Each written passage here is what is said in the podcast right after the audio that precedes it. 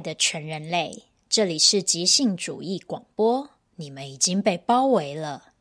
再多的抵抗也只是徒劳，这是你最后的机会，即刻放下剧本，起义来归。即兴主义，我是林燕瑜，我是吴孝贤，我是赖千德，我们是一群来自勇气即兴剧场的即兴主义者。透过这个节目，我们将对全世界进行持续性的即兴主义心战喊话。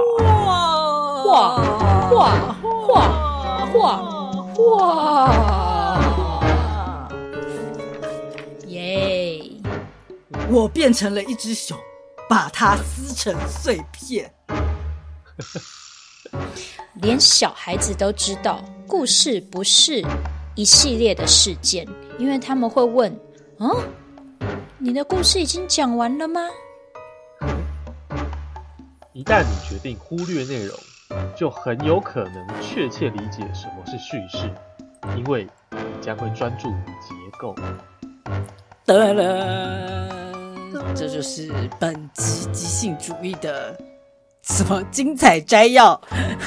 对，京剧是听起来会不会有点还听不懂？如果听不懂的话，要继续往下听。对啊，这就是我们的企图啊，就是要请大家听了，对，希望他们会有点兴趣，然后继续往下听。嗯、是的，欢迎大家回到新集的即兴主义。我们今天是远距录音啊，久违的远距录音，跨越了台湾与瑞典之间的距离，十二个十二个时区。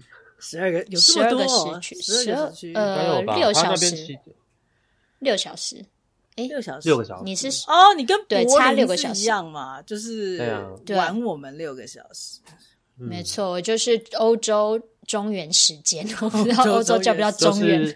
欧洲标准时间。现在现在在我们头上的太阳，这个时候正以斜射的角度射入。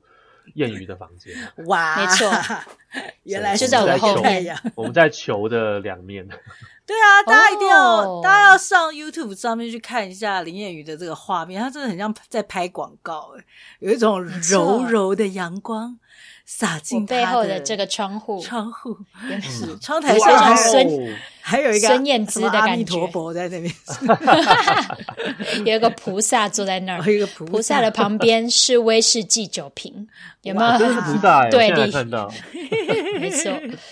好，我现在在的位置呢，并不是我的房间，这个地方是我跟我老公工作的地方，还有餐桌，类似客厅的地方，小木屋，对不对？不是他自己搭的啦，他没那么厉害。这是，这是就是一个历史悠久的小屋啊。他之前他之前有讲过什么一个什么社区大家烤面包的地方，是不是？对对对，没错。这边是早期的一个类似 bakery，就是烘焙坊的地方。然后里面有一个很就是。小小的炉灶，然后是有那个烟囱的，可是现在已经不使用了，所以现在就是堆在旁边。嗯，这个炉灶是拿给我们堆积杂物的。嗯、哇，没错，好好好耀眼的阳光啊！这个、啊、等一下在录音的过程中，大家如果看 YouTube 频道的话，会越来越亮，而且会亮到我整个人都晒黑的那种感觉，就是。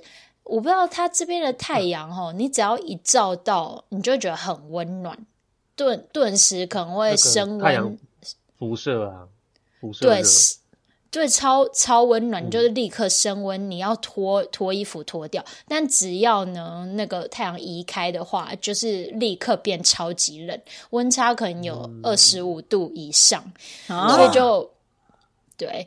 但是我真的是蛮珍惜有太阳的时候，其实不是每天都这样的，因为现在其实北欧的阳光已经没那么充足了，就是它的日照时间，哦，对啊，秋天它哦，对对对对对，嗯，夏天是二就是二十四小时几乎都有太阳嘛，然后现在是已经进入对，已经进入秋天了，所以其实阳光是很。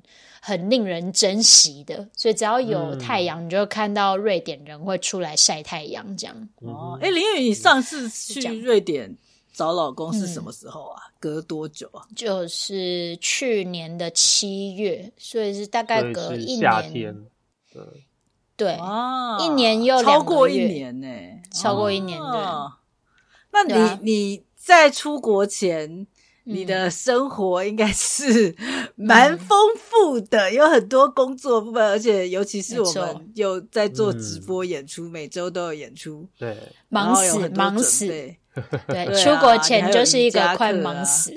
没错，而且我觉得出国前好像事业运很旺，就是我周一到周四都在工作，每天都工作，然后中间我真的有时候会觉得天哪，赶快拜托我想要赶快出国，所以今年有一种 微微的觉得逃离台湾的感觉。是啊，所以你这样逃离逃离过去了，就是突然之间咔嚓。就停止工作，然后从这个都市变到一个，这我不知道你那算什么森林里乡村吧？对对，森林森林旁边就是森林，没错。是的，怎么样？你说这个转换怎么样？对啊，对啊，你这个消化的如何？就是大概花了两个礼拜才真正开始慢下来哦。就刚开始开始放假的时候，我都还是固定准时早上七点就会。弯腰就会弹起来，就会想要醒过来。就是在台湾的时候，每天大概睡睡六个小时到七个小时嘛。哇！一来瑞典的时候也是，就是那么早就起来，然后起来之后就会觉得、嗯、天哪，这一天的时间怎么这么长啊？我到底要做什么啊？天哪，有一点就停不下来的感觉。瑞典的六七点有点停不起来，已经已经天亮了吧？嗯，因为我那时候来的时候是九月初嘛，对，所以七点其实就差不多天亮，没错。嗯，嗯，然后我在干嘛？哦我前一两周我就，对，对我前一两周就几乎把我要看。我带的几本书就是都要看完了，然后我还有一种觉得天哪，我还要看更多，我到底要干嘛？所以我就后来又是去买了电子书，然后、哦、总而言之就是一个无头书，就对，你想看中文的，对、哦、对，有一种没有头绪。我我知道我想要就是看一些跟工作不相关的一些、啊、一些东西。但是我就是不知道要做什么，所以后来一大概有一周的时间有点 lost，有点迷惘。对，所以就是你很不习惯这种迷惘的感觉，对不对？对，就觉得时间很合理耶。对啊，因为你现在阳光好美哦。真的，就很像拍广告，超超你旁边有一圈毛边的光圈，真的真的，超我就觉得我很适合唱 Green Light is Riding，就是我就是孙燕姿在拍 MV 啊。哦，我跟你说，我昨天其实这周有两天我都有看到极光，太过分了，就随便在家门口就看到了。我要跟瑞典女生谈恋爱。哎哎，我跟你讲，这很不错。我先插播一下，我我之前遇过一个加拿大男生，他就是曾经跟瑞典女生谈恋爱，然后听说就是瑞典去那边念书的话都可以完全免费，哇，就好像有些北欧国家是这样，所以他就有一段时间就去那边谈恋爱、学瑞典文、念书，而且都不用钱。你要不要去找一下？快点。赖谦德好像在，你再深深的考虑一下。对，赖千德有有那么想要读书吗？哪里可以找到瑞典女生？我想看极光。你我我来帮你找，我来帮你找。你讲的好像去外面猎个兔子哦，这么简单的感觉。我之后就做那个就是婚顾公司，在瑞典找单身女子。真的啊，对啊，他们人口可能也是不是很多，需要一些外来的 外籍外籍男朋友的移民这样。真的，而且我跟你说，就是。我走出去外面，昨晚我走出去外面，最近木星就离、嗯、离地球很近，地球很近嘛，太过分哦，那个木星真的亮到不可思议。然后北斗七星也是那个勺子，就是跟台湾看的不一样，嗯、就很近。因为我 我不知道是不是因为我们现在靠近北极啊。我对，真的那个勺子好近好大一只，北斗七星不是一个勺子吗？好大一只，然后我立刻就可以找到北极星。嗯、然后我还教我老公，我跟你说，勺子的那个勾勾的地方延伸出去就是北极星。然后他还说：“天哪，是真的？”他不知道啊，他不知道。我跟你说，可能是台湾的义务教育才有教。可是星星他没有在 care 的，就是天空中的事情，他好像没有 care。我们下载了一个 app，他才知道那是北极星这样子。哦，他们是不是永永夜太长了？就是看星星看到看到。对啊，他们不稀罕呐，就是对啊，也不是每天都可以看到星星，因为如果云很多就看不到。然后这边现在大概云都蛮多的，嗯，所以你极光是在家门口看到的吗？还是？对啊，对啊，哦、就走出去外面就看到。极光的亮度是会像路灯一样亮，嗯、还是说它就是在天上，然后其实没多亮？我看到的时间，它那个极光应该才刚开始绽放，嗯、所以它很绿色的是不是？是绿色。我看到的是白色哦，好像是拍起来才会变绿色的样子。对对，因为我们看到的都是照片嘛，对不对？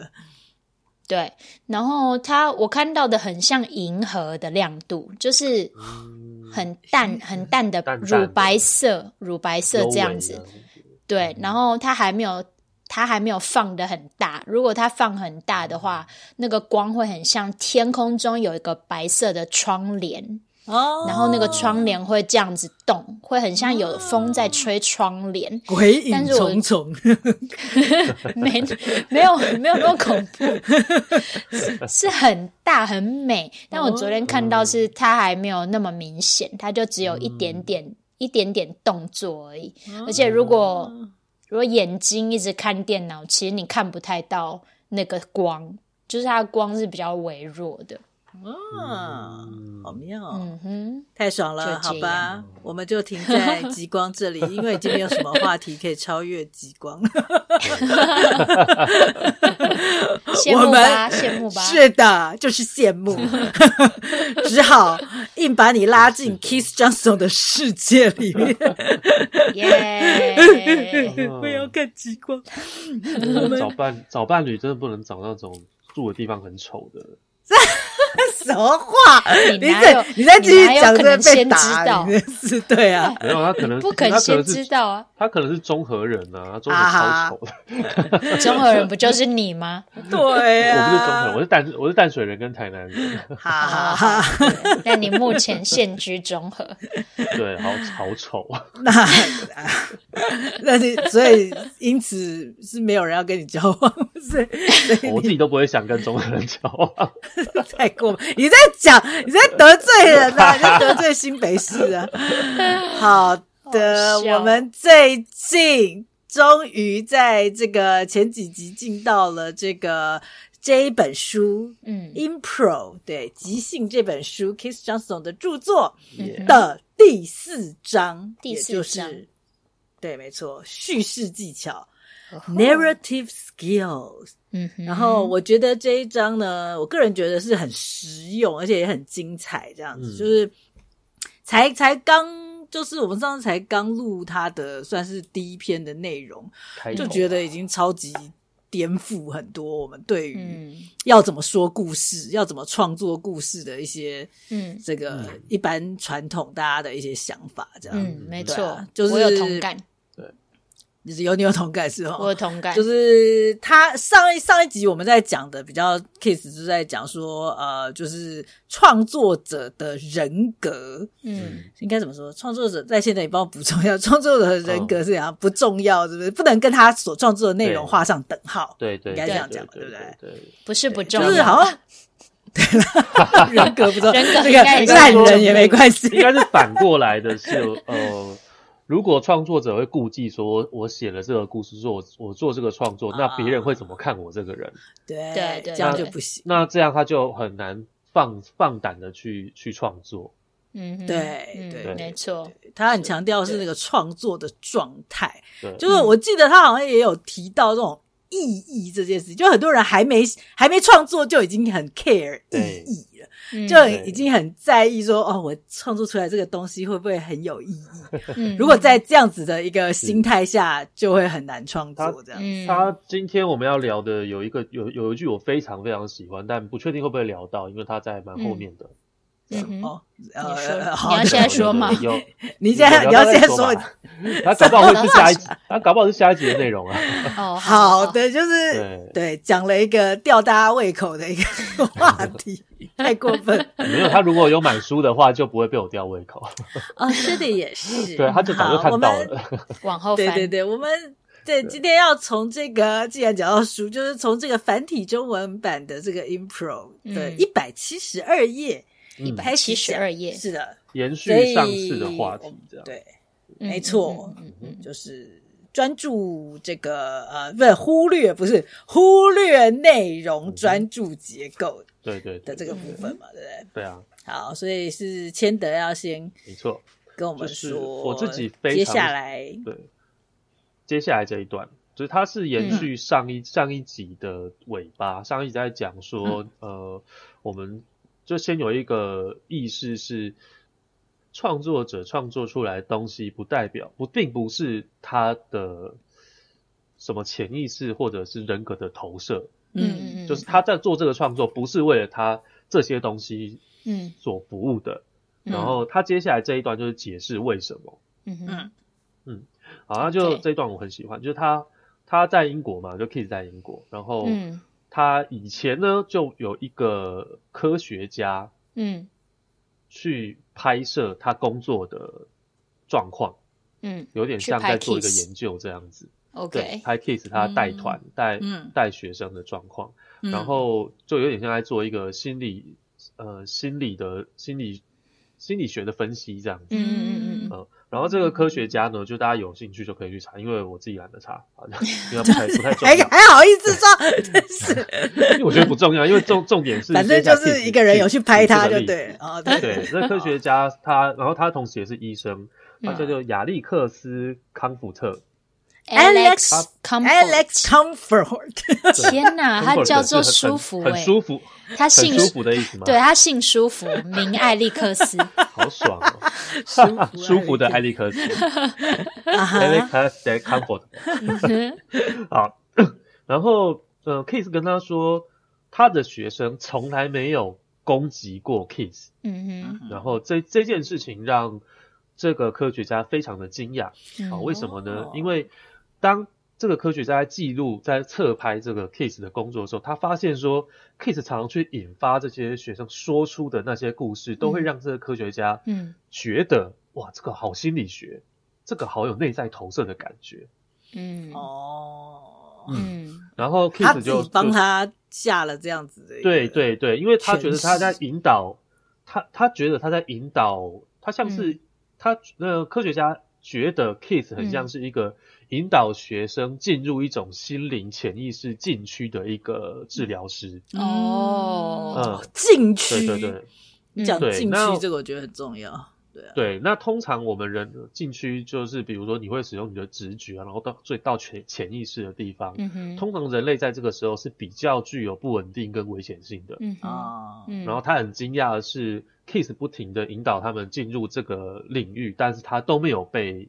Keith 都没有被攻击，嗯，言语上的或是肢体上的这样，好好笑。就是说，他对于学生不攻击老师这件事，觉得很惊讶。对，也也许也许他拍摄过的其他心理学家都被学生攻击过，就说老师吧，普遍性老师会被学生攻击，这应该在学校可是很很常见的。对，可是这个心这个医医生他。他比较是定义 Keith 是一个治疗师，嗯，他觉得他像一个治疗师这样子，嗯、他在做的事情。然后 Keith 就很 Kiss 很好笑，Keith 就是他说当时我不知道怎么回答他，就可以听听不懂，我们在立功行啊这样子，嗯、什么意思？为什么学生要攻击我这样？哦，所以呢，对 Keith 就只能说事实。嗯、他说，嗯，他们没有攻击我。对。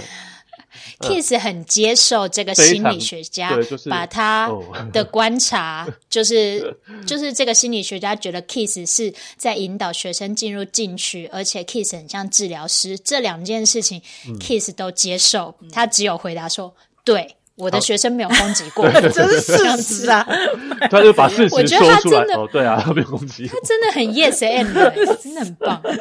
对，然后呢，但是他还是继续说出了他的事实。他说：“哦，这边我就原原文讲 Kiss 做了什么。他说呢，但是 Kiss 拒绝重视内容的态度，也许就是一个回答了。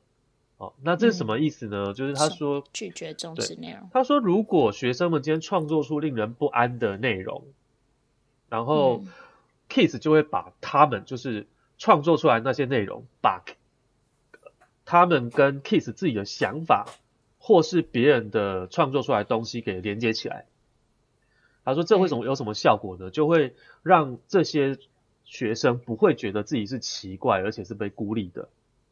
哦，就是例如说。有一个人，他创作一个东西，是他要把她老公杀死，把他小孩全部都吃掉。然后 Kiss 就说：“嗯，你这个跟米蒂亚的故事很像。”对对对对对，就是或者就如同悲剧一般的美丽之类的。对，对，然后或者是会跟自己的想法连接在一起。比如说，假如说，嗯、呃，那个好，有一个人他创作出来的内容是他要把老公杀死，然后把小孩全部吃掉，然后 Kiss 可能就会回到他的想法，嗯。嗯那你会用什么调味料煮这个小孩？哦，所以他他他会把它连连接在一起，然后，嗯嗯，而不是去批判他说啊，你好变态这样子，啊、你恨你恨你的老公吗？你是不是对于呃成为妈妈这个身份有不安之类的？嗯、就他没有在做心理分析，不会去，对他没有在做心理分析，对他不会分析，对他就是一直做连接跟串联这样子，然后这就会让创作者他的学生觉得这个是安全的。我今天可以天马行空讲出这些，嗯、呃，可能新三色、嗯、可能暴力的东西，但是我都不用怕。等一下，Kiss 跑去报警，哦、就是找找社会局这样子，太可怕，然后重重点观察这样子。哦、嗯，了解。对，然后呃，他说，无论他们从潜意识挖掘出了什么，然后 Kiss 就是把它视为正常。嗯，我觉得这个很重要的一点就是。呃，我们在创作，所以你不管丢出什么东西，我都认为它是点子。嗯、那嗯嗯，我不会用你的点子去审视你这一个人，嗯、因为今天我不是在跟你交朋友还是谈恋爱。嗯。嗯哼，对，如果是在这个身份之下，你可能说出那些，我今天好想把我们家仓鼠的头捏爆，然后可能说啊，对，我会我会我会觉得我在认识你这一个人。可是今天我们在说故事的话，嗯、我会觉得啊，这是一个可能性。然后我们在、嗯、我们只是在说故事这样子，嗯，所以我们会认为这个故事是正常的、嗯、啊。我只会专注于这个故事有不有趣，呃，嗯、会往什么方向发展。那，嗯、呃，我会怎么去联想这个故事、这个情节这样子，嗯，嗯，这是他之前说的忽略内容、重视结构，其实是、嗯、是翻译过来是这样子，嗯，嗯然后它会导致一个什么？嗯、呃，它它会呃有什么样的状况呢？就是说。嗯嗯嗯，譬如说，如果我捕捉场景的内容，然后去揭露学生的秘密，嗯嗯，对，那他就会被学生视为一个威胁。对啊，嗯哦，就比如说像谚语谚语说的，可能有一个有一个学员，然后他就是在创作故事的内容当中啊，他判他让这个故事的主角的先生到最后是被阉掉的，或者是被被杀死的。嗯，然后他如果去做一件事，就是。继续去挖掘，然后说：“哦，嗯、你想杀死他？那呃，这个老公叫什么名？他的肤色是什么？他身高多高？嗯，然后所以最后说：嗯、啊哈，他你是不是在影射你的老公这样子？哦，那哦对，把秘密都说出来。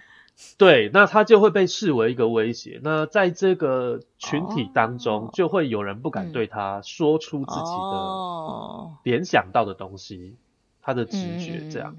嗯，对。那然后会导致什么后果呢？学生就会要么爱他，嗯，要么恨他，对，哦，什么意思呢？为什么会？假如说我，嗯、我假如我今天讲一个故事，然后，嗯，呃，我的聆听者他就给我拍一拍包包说啊，我知道你谈恋爱谈的很辛苦，你你听得懂我，对，就是爱他，对，就是从故事中 catch 到你这一个人需要什么。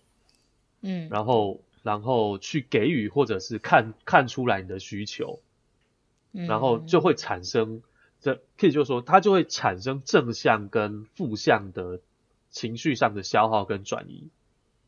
嗯哼，哦，假如说我我创作一个故事，对，呃，我觉得嗯。举、举个例子来说好了，就是像即兴唱歌这件事情。假如说今天伟翔或是思维唱了一首即兴歌，然后里面是有关于孤独啊，还有还有有乱说，比如说面对这个中年危机之类的，嗯好，然后他唱完之后，观众给的回馈不是啊这个歌很好听，我觉得真的有那个角色的感觉，而是私讯给维翔或者思维说，哦，其实我也有中年危机这个问题，那我最近有一个心灵成长课程，那你不介意的话，我们可以继续上啊，或者是就开始跟他拉近拉近距离，然后就是那这样子呢，创作者跟呃那个 Kiss 这个角度的的人哦。观众就必须要他他其实就在消耗一个能量。哦，他今天不是在看这个故事或这个创作，他是在关心这一个创作者本本人。哦，而且他说这是一个阻碍，对，这是个这是一个消耗。这是一个阻碍在消耗。对啊，这样子，如果我在创作一个东西的时候，然后别人因为我创作的东西跑来关心我，我就那那那那我那我就会绑就是一个绑手绑脚。很烦呢、这蛮烦的。哦这会很烦的。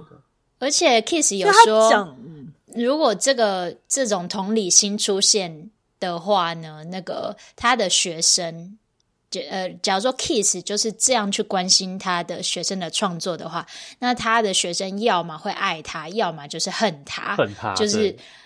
对，因为嗯，这就是一个这个情绪，对，这是一个不对、不对等的权力结构啊。嗯嗯嗯嗯，假如说，而且那、呃、我的那个，嗯。对对，你说你说，呃，假如说我今天带一个学员，然后我从他即兴的过程中看到他有某些议题，好、嗯、像家庭啊，嗯、或是对异性的不信任，或者是对恐同之类的，然后我去关心跟照顾他的这个心理 跟情绪。嗯、那如果打对点了，他就会爱我；那如果我，我点出来，然后我不解决，他会恨我。对对。没错，那甚甚至是我，啊、甚至是我去批判说，你怎么可以恐同呢？对、啊，同性恋爱找你了吗？什么之类的，那他就会觉得、嗯、哦，他很没有很不安全。嗯嗯，那他下次可能就会觉得，嗯、那我丢点子的时候，是不是我不能丢出那个类似恐同啊或政治不正确这种这种这种点子？哦，这真的很影响创作哎、欸。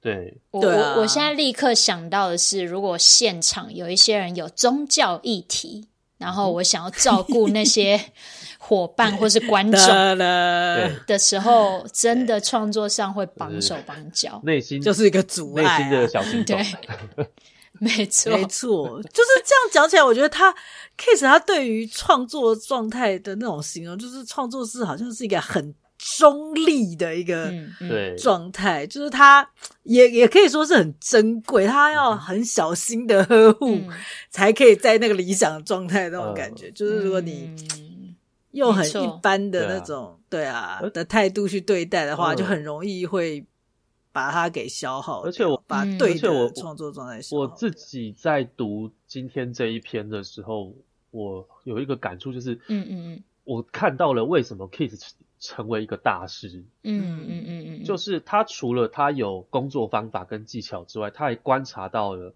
创作是可以开启人类内心最脆弱跟最直觉的那个哦，那个捷径，那个、嗯、那个是直达车，嗯，是，而且他采取的态度是我不是来治疗的，嗯，对，对。我只是来把门把把门打开，然后告诉你这个安全。嗯，然后人自己就会变好。嗯嗯嗯，所以他发现了，哦、对，然后他他他发现了这一个跟心理学的共通性，嗯，而且他选择了一个不批判、不治疗，嗯，然后而只是接受的一个角度，嗯，那一般创作者真真的要进入到一个很熟练的层次之后，可才会发现这一点，嗯嗯嗯，才有可能做到这一点，嗯嗯嗯。所以我觉得 Kiss 他是懂的，他是知道说我在引导学生丢出直觉去创做创作的时候，他们自己可以获得哪些东西，嗯嗯，而不是由我去给予的，而且他们会经由这些潜意识，然后接受自己什么什么什么，而会让他的人格更完整，然后心灵更舒畅，这样子，他他是了解到这些的。这个好危险，他这个有是不是有点在意味着说，那些一开始就说要治疗、治疗别人的那些那些作为，或是那些专业，其实 啊，这个这个这个对有点危险，有一种就是会被另外一个专业的人给给觉得。被批评到还是什么之类的？对，我很同意。啊、就是他发现了这件事情，创作这件事情，用直觉创作的功效可以很大，它的破坏力也很强，创、嗯、造力也可以很强。哦，嗯嗯嗯嗯，对，Oh my God，对啊，而且那个心理师有说，像 Kiss 这种做法。会让那个是会让创作者他的学生自由发挥，嗯、那这意味着他的学生得要卸下防卫。嗯，对。然后，嗯、呃，就是这好像是 Keith 唯一的做法吧？如果他不中立的话。嗯这些卸下防卫的人会转而攻击他，我觉得，对啊，对啊，对啊，是啊，是啊，你骗我，你骗我缴械，然后缴械，对对对对对，然后然后你又又又好像图我一些什么，你好像要再挖得更深，对，这样好像这样子就是不 work，他也只能这样做。对，而且我觉得 Kiss 很奇妙的是，他做这一切，他嗯，真的不是想要去治疗，或是。想要去照顾人的内心，而他就只是想要创作。对对对对。然后这些什么治疗啦、被了解啊、被爱啊、感觉到被爱、被包容，那个都是附加价值。哦，哎，对对对，超有趣的。我觉得这是对，真的是很不一样的逻辑。因为我印象当中，我以前有参加过心理剧的营队，嗯，对。然后在那个心理剧的营队里，一开始就是以治疗为目的嘛，所以。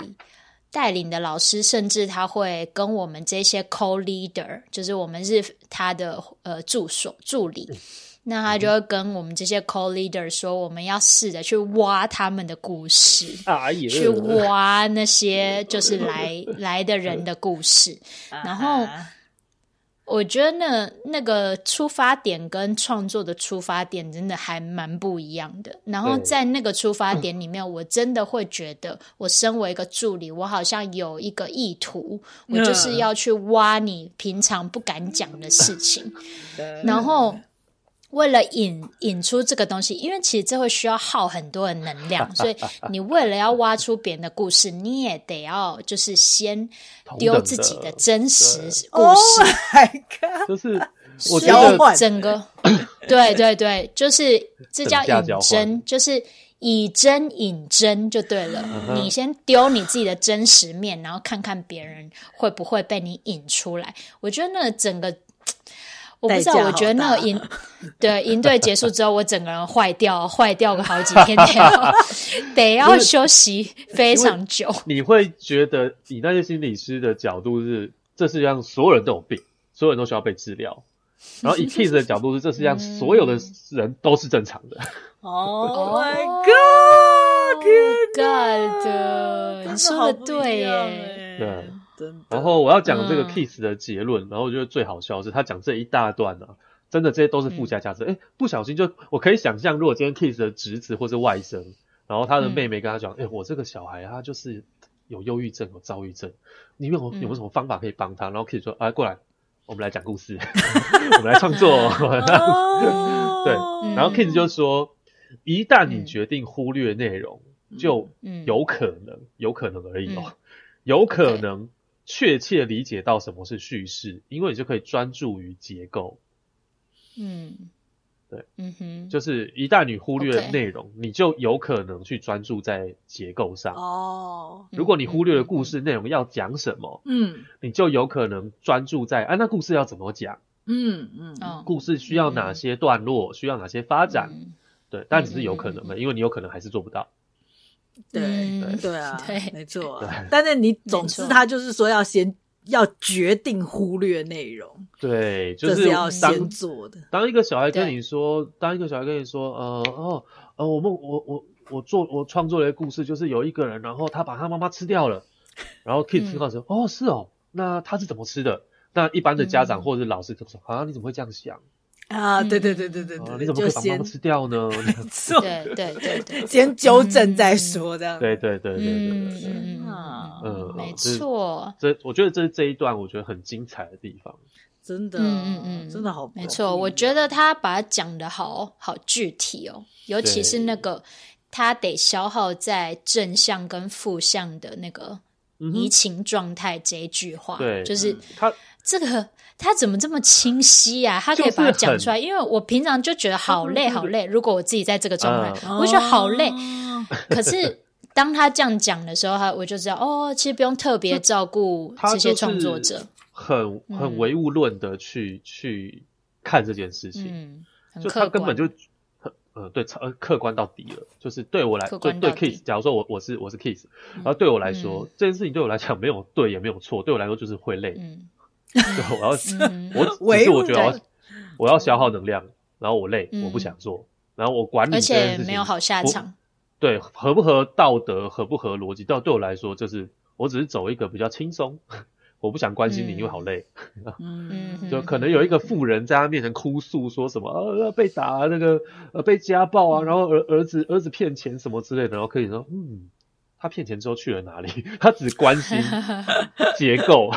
故事的发展，他根本不想要使用同理心在创作这件事情上，嗯，因因为会累，不是因为他觉得这样子不对，这样子这样子会导致这个学生会会批判自己什么，然后他管啊，就是他管他，就是我这样做很累。哦，除了累以外，他也会觉得那是一个阻碍，就是对。学生的创作来说是个阻碍，这样子。对，就他的温柔表现在唯物论上面。嗯，没错，他就是很像地球之爱啊，就是这个地球 对所有事，对所有的事情都是就是一视同仁。对，就是对对。好哦，那我继续说下去。哎，在继续往下之前，我想就是帮忙补充一下，因为他这边就是在讲忽略内容、专注结构。我只是想要讲一下原文，它确实就是 ignore content，它的内容就是 content，然后 concentrate on structure，真的就是专注在结构这样子。对，OK，让大家知道一下原文写什么。嗯，好的，好，那接下来 Kiss 他就说啦，他有去查字典。他查了，他在教叙事这一堂课之前呢，他就先去查了一下字典，他就发现字典里面所写的所谓故事的定义，嗯呃，大部分都是如下。好，所以我来念一下大部分是什么。好，大概解释故事的有。有这个意思，就是一系列已经发生或据称已经发生的事件，称为故事。嗯，嗯，然后或者是一个人对自己生活或其某些部分的描述，称为故事。嗯哼，然后或是一连串被叙述或可被叙述的事件，称为故事。好，还有最后一个是为娱。为娱乐受众而设计的一段真实的或更多是虚构的的叙述，嗯、这个称为故事。嗯，OK，好，这都是 Kiss 在字典上面查到的。可是他当然不认同啦，嗯、因为他就觉得嗯不够精确。因为如果故事只是一连串事件的叙述的话，嗯、应该任何人听到这些叙述都会觉得有点怪怪的，因为。嗯大家会发现，诶，这故事好像好像没有结局，嗯，嗯，因为就连小孩也都会听得出来，连小孩就都知道，因为如果你故事没讲完，小孩会问你说：“啊，结束了吗？” 对对，没错，对，所以 Kiss 也在说啦，那如果真的像字典里面这样说，故事只是一连串的叙事事件的呃串联的话。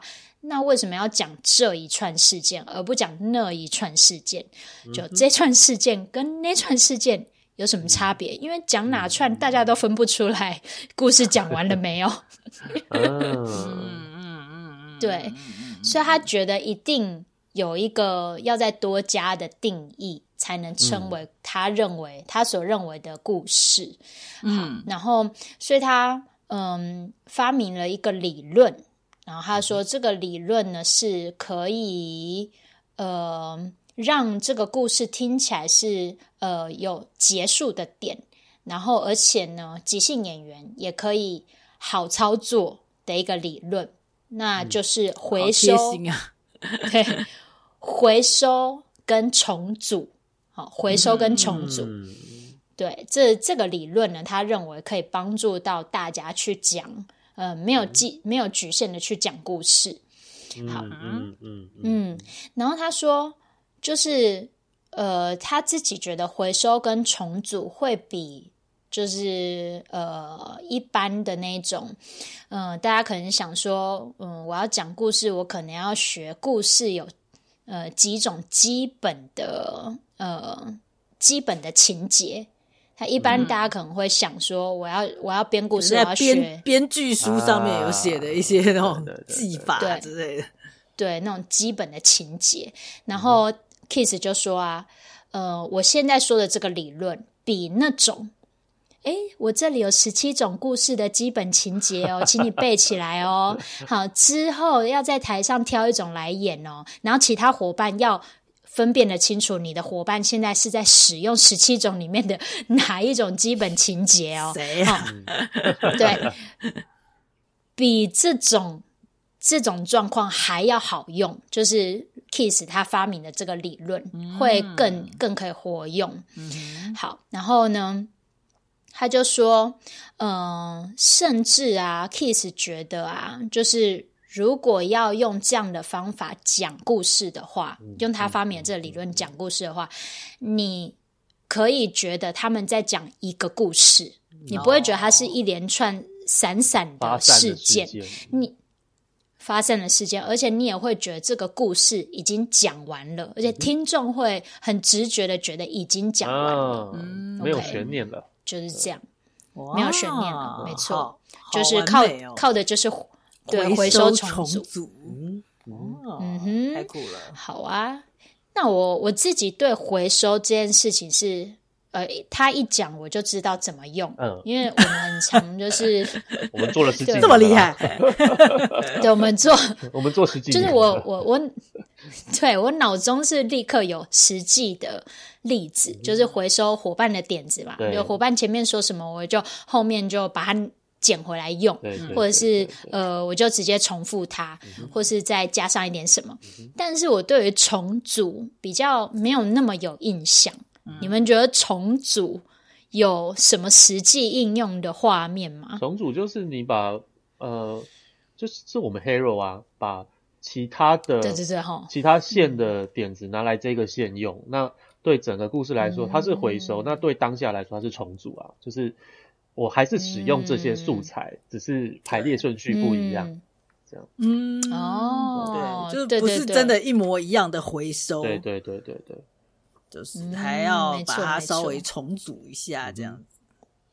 嗯，我也是直接先想到 Hero，、嗯、就是 Hero，我们中间会有演员的独白时间嘛？对，演员用自己真实人生的故事丢出来。然后，例如说，我丢出一个我前男友的故事，嗯、那但是用在下一个创作里面，他这个前男友可能会被重组到妈妈的前男友，嗯、或者是呃我舅舅的前男友之类，嗯、就把它用在不同的地方去创作故事。嗯、对啊，对嗯哼，好，这一段就到这里，因为回收重组，接下来呃，Keith 他也会讲他的例子。OK，那现在呢，Keith 就来呃讲讲一下错误示范，就是如果依照字典。字典那种说故事只是一连串的事件组成的话，嗯、他会觉得会像这样，这是一个错误示范。而且他这个例子还有加上了，好、嗯，它是一连串发生，嗯、还有可以被描述的，还有它跟某某人生活有关，并且它有娱乐性。哦，这些这些元素它全部都有。对对对，哎，我没有发现这件事，谢谢赖谦。好。那我就来念了这个错 Kiss 认为的错误示范。没错。嗯，假设我编了一个在森林里遇到熊的故事，这只熊追着我到了湖边，我跳进一艘小船，划到一座岛，岛上有一个小木屋。好像我这里哦。对，好，这是我家的。OK，屋里有一个美丽的女孩正在纺金色的纱，我热情的跟他做爱。嗯哼，OK，这一段就是这样子。嗯，好，那 Kiss 说听到这里，大家不知道觉得怎么样呢？这个故事说完了吗？就是还没啊，就是感觉好像还没。对，嗯、对，感觉就是好像他一直在发展，一直在往前走，但是、哦、对对对对对，对 你好像也还不确定现在主角是谁，到底哪边才是真正的开始？好像前情提要。好，然后他就说，对，他说他还是 Kiss 还是可以继续讲哦，他这个可以没完没了继续讲下去，用同样的方式。好，做完爱之后，第二天早上。当我在岛上散步时，一只老鹰抓住我，并把我带到高空。我落在云上，找到了一条通向天堂的路。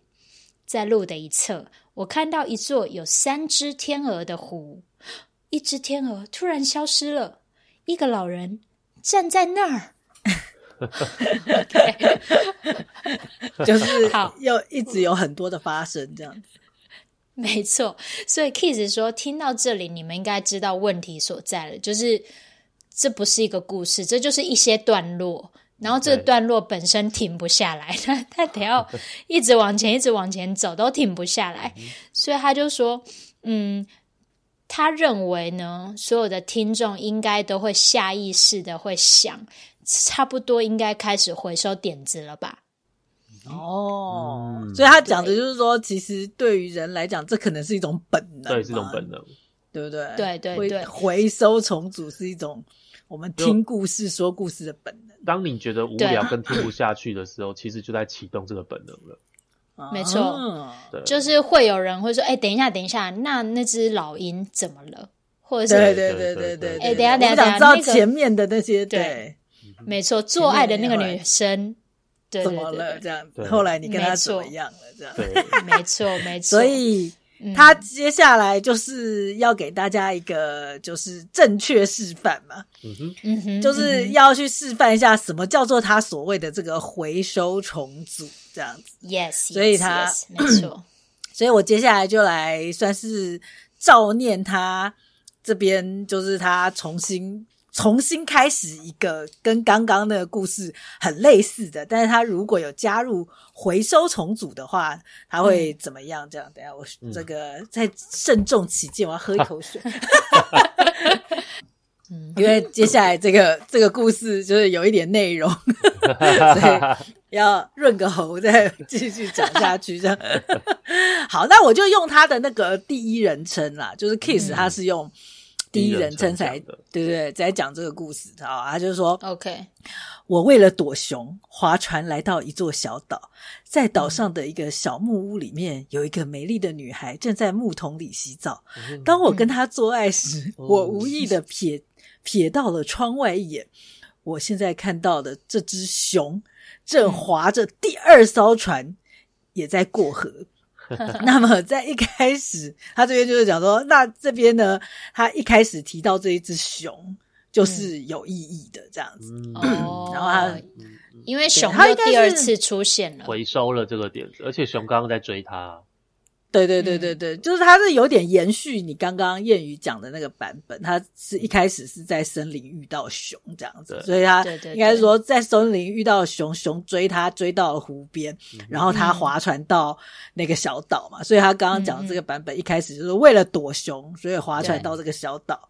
然后在他在跟那几个女美丽的女孩做爱的时候，看到那一只船，不是那只熊正在划船，对，划了另外一艘船正在过河。所以他说，重点是熊为什么会划船？然后 这个，哎，他说这是要虚构的啊，要娱乐听众啊，这很好笑，都可以做到啊。所以他说，如果这样提到那个熊这件事情，就是有意义的。所以呢，对，呃，如果这个时候。那个女孩大大声的尖叫啊！这是我的爱人，然后把这个 Kiss 的这个角色藏到床底下，这样讲的话，嗯、这个故事就更好了。他的意思应该说，熊是女孩的爱人，嗯、然后 Kiss 是第三者，这样。对对对，花间在床。Oh my god！对对对对 Oh my god！原来是所以他才把它藏到床底下。所以这三个、哦、这三个角色就是对对，这三个角色就有浓浓的关系这样子。OK，然后他说呢，因为他解释他说，因为呢，他不是只是把熊这个点子再一次的带进这个故事，他还把这个熊的这个角色跟女孩也连接起来了，嗯、这样就是也算是一种回收重组啊。然后接下来，熊走进小屋。脱下身上的皮，然后出现了一个老头，就是老头。所以，所以那个，所以那个熊是就是一个老头穿着一个熊皮 所扮演的一个熊。然后这个这个老头呢，他就跟女孩做爱。就在这个时候呢，Kiss 这个角色他就从床底下溜出来，离开小屋，然后把这个熊皮也带走。这样老头他就不能变回熊了。然后呢？哦，他 Kiss 就说：“我跑到岸边，滑向对，就是 滑向对岸，嗯、然后呢，身后还拖着刚刚那个那只熊，他划过来的那个第二艘小船，嗯、所以他再一次的又把这第二艘小船的点子也用上了。OK，然后呢，对对对，然后他看到那个老人。”嗯，在后面划着浴缸，就是划着刚刚那个 那个女孩她洗澡的那个木桶啊，应该是木桶的意思。划着那个洗澡的木桶跟在她的后面，然后呢，她看起来非常的强壮，很难以摆脱。所以呢，这个时候呢，Kiss 这个角色他说：“我在树林里面等候，并且我把熊皮盖在身上。”这个时候，我变成了一只熊，然后把那个来找我的那个老头给撕成碎片。Oh my God！这样子，我就把人跟熊皮都重新组合在一起。哦，然后接下来他又划，不知道划什么，划船还是划浴缸，反正走到这种事，他说我划回了岛上，发现那个女孩已经消失了。而且小屋也已经历尽沧桑，屋顶塌了下来。之前旁边的那些小树苗已经长得很高很高了，意思好像就是时间过了很久了这样。然后我试着脱掉熊皮，却发现它把我封在里面。Oh my god！好好听的故事哦，掌声鼓励鼓励。这个故事告诉我，好好听。请问这个故事告诉我们什么？半路不要随便跟他打炮，不要随便穿皮吧。对，请爱护爱护动物的皮毛，不要随便穿皮。对，这重点是他只是自己喷了一堆点子之后，试着把他喷的点子，就是一直回收重组、回收重组。然后他当他讲完之后，我们就会想说，这故事是有意义的。对对，他一定要告诉我们一些什么。这个创作者有他的意图，讲完，对，故事有讲完，对，没错没错。他就说了，如果现在有一个小孩正在听这个故事，这小孩的反应可能就会说。所以这是结尾了吗？嗯、他说，因为就是小孩会这样讲，就是代表说他的某一种模式已经完成。因为小孩可能就是不是说那然后呢？小孩是说那这个是结尾了，是不是？对啊，嗯、因为他说他做的事情就是呢，他在讲故事的时候没有去考虑内容，然后呢，嗯、就是他如果。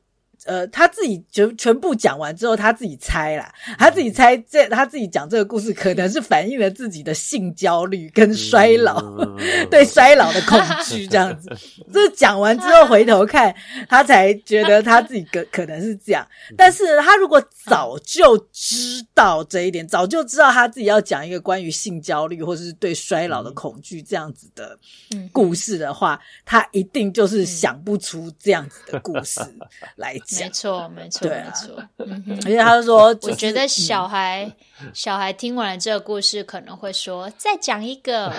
对对对对对对对，才没有在那边跟你分析说，叔叔，你讲这个故事是想要告诉我什么吗？对啊，然后他说，这个他讲这个故事的时候，就是就是让这个内容自行去发展。嗯，但是呢，他说。评论家或是心理学家通常就会觉得很有趣，想要去了解，就是这他到底这里面代表了什么意义这样子。但是其实他哦，他真正他关心的故事一杯，啊，对，是这样。威士忌，你要喝就喝，找什么借口？他说：“他你那边应该是大白天吧？两两点三十八分下午。他他太太感动，他这反映了这个这个演员的酒精成瘾。好，我要讲最后一句话很重要。他常常一段文章的最后一句都超级重要。他。”对，他真正关心的东西哈是什么呢？嗯、就是他说，因为像评论评评论家跟心理学家都会关心说，嗯、哇，这个里面反映了这个创作者的什么什么什么。但是他、其实他最关心的是，在自由联想的时候，可以如何轻松的那种态度。嗯跟回收重组的时候，你有没有好好的回收、好好的重组的这个技巧，才是最重要的。嗯，讲完了。所以，你没有听懂他刚刚最后最后这一句吗？我觉得他他提供了一个看作品的观点。嗯，就假如说我今天去美术馆看到一个。很现、很现代、很很拼凑的一个作品，然后我看不懂。嗯嗯，通常我们就会去看作品简介，是艺术家想表达什么。嗯嗯哼。但我如果放弃这个观点，把观点摆在可能画的一角，然后他怎么样去延伸跟自由联想的过程，嗯，我可能就会觉得有趣了。嗯嗯嗯，你你讲的是观看的人就对了。对观看的角度，或是我看一个、嗯、呃小说或作品或电影，然后我、嗯、我如果看不懂，然后我去、嗯、再去读评论，然后想想，哎，导演为什么这样拍？我可能还是无法享受，我可能就、嗯、哦好，我懂了，但不享受。但我如果摆在说，哎、嗯，这些点怎么被回收？有没有重组？它是怎么自由联想的？嗯，我可能就可以找到一个可以让我享受的观点，这样。但一般观众会想这些吗？我觉得一般观众就是要怎么讲？对啊，因为 因为我觉得他这边关注的比较是创作者的状态。他我我有点想象，就是其实就像你前面提的，嗯、就是如果治疗这件事情一开始就要讲治疗的话，那效果他不要说不好，就说效果可能没有纯创作，啊、就达到。很纯创作的那个状态带给人的一些疗愈效果，但是创作这件事情也是一样，嗯、就是说，如果你一开始就是想要创作一个怎样怎样的故事的话，那效果一定不会好。你如果先着重在怎么样让你自己的点子可以很自由奔放的去联想，让这个这件事在做这件事情的时候，自己可以越轻松越好。然后以及好喷完了之后，好，我要开始回收喽。回收的时候，我就是真的很认真的去真的回收我刚刚有的各种点子，并且都试着把它们重新用上。我光去专注在这两件事情上面，我的结果应该就是会是让观众可以享受的。我觉得他的感觉比较是强调。我刚在这个过程中，我发现了几个重点，就是 Kiss 的带给我的。第一点就是，呃，创作的故事内容，就算你什么都不想，它一定会反映某种程度的潜意识跟你的嗯人格。哦、对，对然后，如果创作者一开始的目的不是为了要去探究内容。就是我要说一个什么为黑人发声的一个故事，啊、我我我要我要借由这个故事抒发我的性焦虑之类的，他不想这些，然后就自然的自由联想去去创作故事，只专注结构，然后并且回收跟重组，那他会是轻松的。然后他创作的这个轻松的作品，如果被呃其他的观众或听众。也是轻松的接受，觉得哦，这是个好故事，而不是说这个人怪怪的。那疗疗愈就诞生了，因为创作那一端他很自由的展露出他某种程度的潜意识，而且他没有自觉。嗯，然后观众那一方呢，也默也无条件的默默的接受了他传达出来这些他的焦虑啊或者不安全感什么之类的，嗯，并且觉得哦，这是个好故事哦，嗯，然后这个时候。疗愈就被就就诞生，因为他被看见了，也被接受了，嗯、这样子。嗯嗯嗯嗯，没错。嗯，是的。总之，这就是我们今天这一集要聊的内容。嗯，这个，所以刚刚赖先德算是已经有发表了一些，林彦宇有什么对啊整体想要回应的吗？嗯，我我不知道为什么联想到我最近在做梦，我有。那我我的床边有放一个笔记本，我最近有在试着要把梦记下来，因为我想要了解我的潜意识。嗯，然后我就联想到这件事情。刚刚千德在讲潜意识的时候，然后我就发现，我每次写下这些梦的时候，我会很想知道为什么我会做这些，为什么会有这些人，为什么会有这个情节，为什么里面会有这些物品跟空间。但是，我就因此而去查了，哦，这个空间代表什么？然后这些人可能你梦到这个可能会代表什么？那我就发现超级不轻松，而且 我觉得根本不准，就是因为其实事实上你会梦到这些人或梦到这个元素，是因为我本来就知道，就是我如果假如说我梦到一只狗。我可能就立刻可以联想到这只狗可能是因为什么原因最近出现在我生活中，所以我才会梦到它。所以其实我自己就已经知道全部的故事了。哦，这也就是我自己的自由联想，我不用再去看梦的书籍或是解梦的，让我知道这个到底代表什么。你又不知道出版，要回收重对对对，我我还蛮同意的。嗯，所以当我这样想，其实我就非常，我就可以自由书写，就是写下，哎，为什么？因为因为通常我是做梦的时候，恍恍惚惚的时候写下那些关键字，然后再回来读的时候，我就哎，其实就可以自由书写，呃，再再重新的再去写下我这个梦可能让我联想到什么，那发生什么，那可能我的潜意识发现了什么，这样子，嗯、对，我是轻松的。对，我最近蛮常做一些梦，嗯、然后是某些，我觉得那个那些梦对我来说就是点子在回收跟重组。哦，对对对，就是把把白天经历的点子，嗯、然后全全全部 remix 在一起，然后再自由排列出一个一个结果。然后有的时候我会被我自己笑醒，就我觉得这个梦太 好笑，然后我就笑笑醒。可是对，可是回想起来完全想不起来这个故事在讲啥小。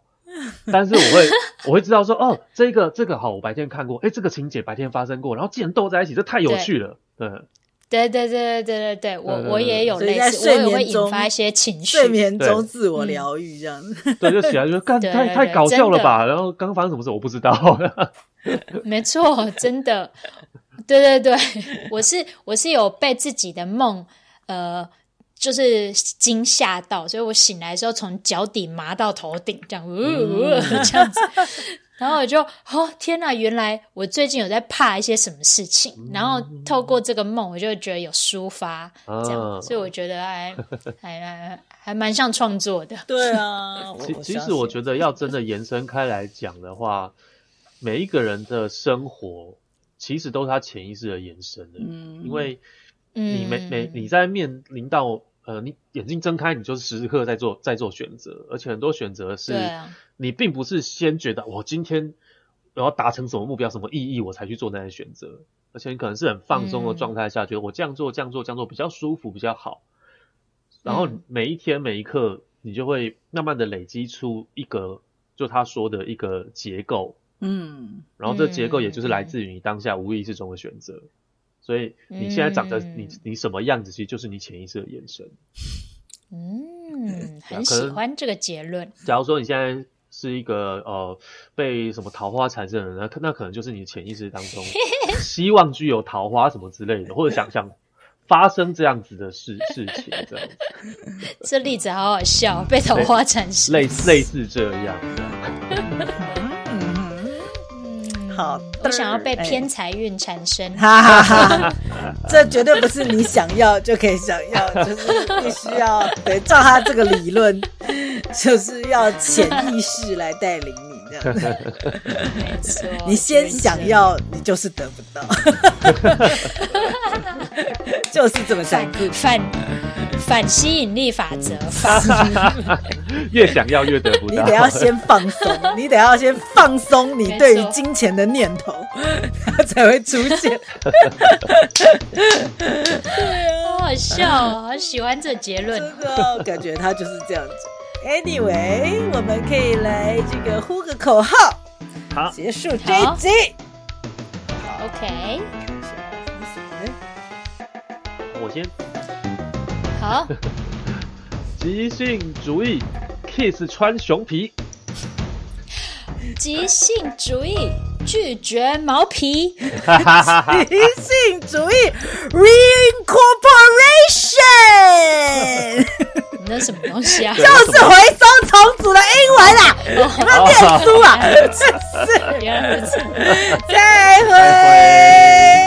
再会。拜拜。名词好长哦。